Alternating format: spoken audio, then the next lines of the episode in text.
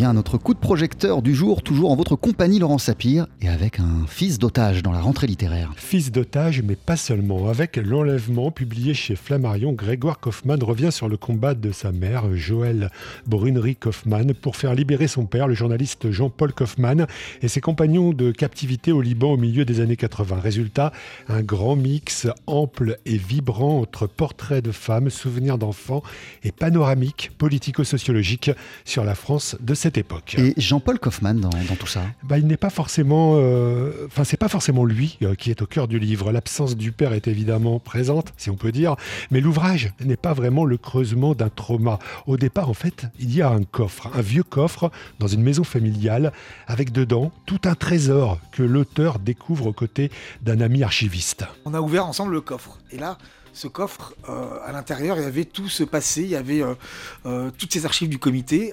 C'était des archives d'une richesse incroyable, avec des milliers et des milliers et des milliers de lettres envoyées à ma mère depuis toute la France et qui étaient en quelque sorte comme une coupe sombre sur les imaginaires et les sensibilités de l'époque, et des préparatifs de manifs aussi. Coupe sombre, coupe transversale, hein, surtout au regard des sensibilités de l'époque, car entre 1985 et 1988, pendant les trois ans qu'a duré ce drame, c'est aussi un réseau qui émerge autour de Joël Brunerick Hoffmann, cette Pénélope des temps modernes, toujours sur la brèche. Et un réseau ancré dans les réalités politiques de cette période, à un moment particulier du premier septennat de François Mitterrand. C'est là où Grégoire Kaufmann fait aussi œuvre d'historien. C'est vrai que en 1985, au moment où mon père est pris en otage, c'est une génération. Ah, ils ont 40 ans, ils ont commencé à faire des enfants, ils se sont un peu assagis. Et puis il faut dire que la gauche aussi euh, a changé son discours, elle a changé de rhétorique. On est passé du rêve de changer la vie et des rêves d'émancipation sociale qui avaient euh, porté euh, Mitterrand au pouvoir en 1981. On passe de cette, de cette rhétorique, de cette vision du monde, à une rhétorique qui célèbre l'entreprise, les battants, la réussite, la gagne, Bernard Tapie et les gens qui entourent ma mère au sein du comité, et ma mère euh, aussi, euh, sont le reflet aussi de cette génération. C'est-à-dire, ils, reconvertissent leurs outils militants euh, conçus dans les années 70, ils les reconvertissent dans l'agite propre menée pour faire libérer les otages français au Liban. Ils connaissent ces codes. C'est aussi un réseau, quoi. Donc ça m'a intéressé de, de comprendre cette génération-là, et pour le coup, là, parfois, j'ose parfois un regard un peu critique L'épouse de Jean-Paul Kaufmann aussi, euh, elle-même, hein, dans ce nouvel air du temps, faisant des pieds et des mains pour inscrire son gamin au prestigieux collège Henri IV. Il est question en même temps de fidélité dans ce récit, bien qu'elle ne soit en rien encartée. Joël Brunery Kaufmann s'est souvent affiché avec les communistes, même quand le Titanic coulait avec Georges Marchais, et le PCF ne l'a jamais lâché, y compris lorsque certains commençaient à critiquer une trop grande surexposition médiatique.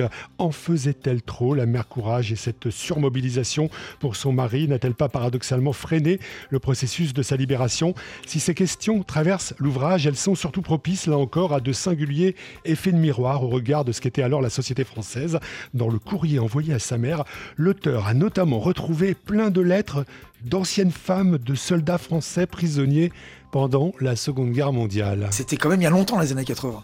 Et donc les Français assistent à cet événement singulier qui est celui du surgissement de la femme d'otage sur la scène publique et ils, cherchent des outils qui leur sont familiers pour décrypter euh, ce phénomène. Euh, ils n'ont aucun exemple sous les yeux, donc ils se réfèrent à leur propre image commune en quelque sorte et, beaucoup, beaucoup, beaucoup de femmes vont euh, faire la, relation entre ce que vit ma mère et leur propre expérience de, de femmes de prisonniers de guerre entre 1940 et 1945. Certaines écrivent à ma mère pour la soutenir en disant on est tout cœur avec vous, courage, il faut tenir, vous verrez quand votre ami, mari va rentrer, ça risque d'être difficile, le mien est rentré, rentré aigri déprimé, mais il y a aussi beaucoup beaucoup de lettres qui disent euh, taisez-vous, on en a assez, euh, vous parlez trop fort. Nous, pendant la guerre, on a attendu en silence.